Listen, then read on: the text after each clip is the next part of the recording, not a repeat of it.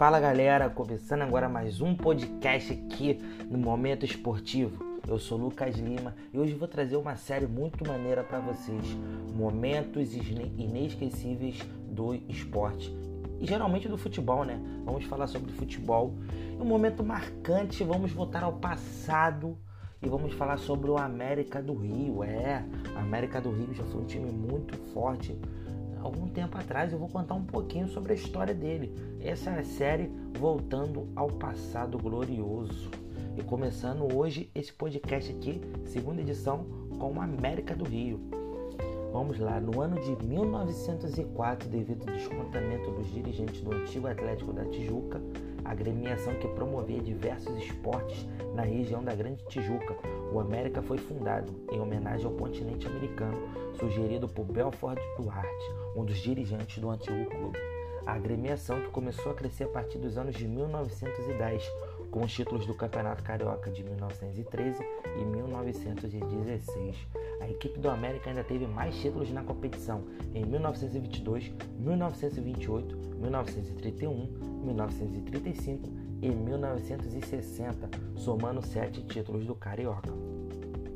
Nos títulos internacionais, a equipe conquistou a Internacional Soccer League em 1962 contra a agremiação portuguesa de Belenenses vencendo o primeiro jogo por 2 a 1 e o segundo por 1 a 0.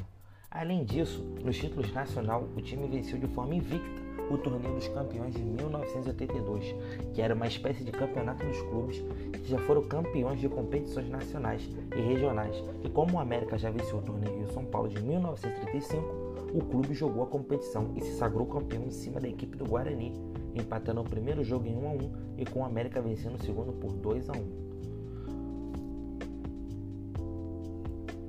Durante o final dos anos 90 e início dos anos 2000, a equipe do América alternou boas fases e ruins no Campeonato Carioca. Em 2000, o clube construiu e inaugurou seu próprio estádio, o Gillette Coutinho, em Edson Passes, na cidade de Mesquita. O ano de 2008 parece ser esquecido pela equipe.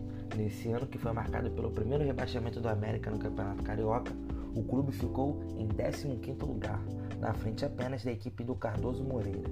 Em 2009, o clube saiu da Série B após uma boa campanha da equipe na competição, se sagrando campeão da segunda divisão do Campeonato Carioca. No ano de 2010, o América fez sua melhor campanha no Campeonato Carioca. Depois de várias desilusões, o clube ficou em quinto na classificação final e foi campeão do troféu João Willis Filho, se classificando para a Série D do Campeonato Brasileiro, onde o clube ficou em terceiro do seu grupo, fazendo a mesma campanha do segundo colocado, o Rio Branco do Espírito Santo, com três vitórias, dois empates e duas derrotas. Parecia que estava tudo perfeito para o ano de 2011, mas não estava. O clube fez uma péssima campanha no Campeonato Carioca, ficando em último lugar com 8 pontos, empatando com a Cabo Friense e sendo rebaixada para a Série B do campeonato mais uma vez em sua história.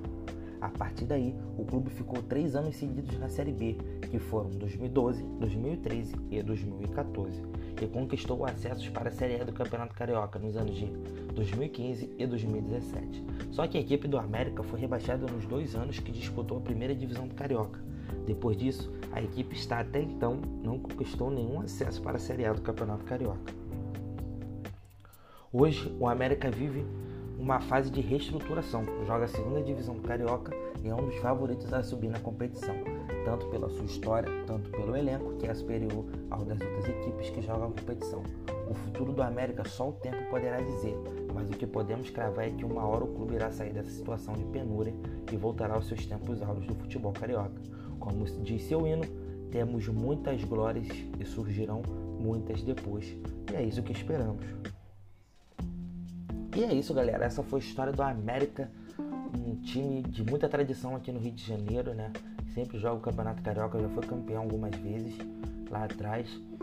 E vamos ver, vamos torcer por dias melhores do nosso América aí, né? Que é da Baixada. E é isso, rapaziada. Bom falar com vocês. Terminando aqui mais um podcast. Abraço aí, compartilhe com seus amigos. Dá um curtir aí, compartilhe com os amigos, joga no grupo, faça o que vocês quiserem aí, só para dar moral pro amigo aqui. Momento esportivo mais uma vez aí, ajudando vocês. Tamo junto, galera.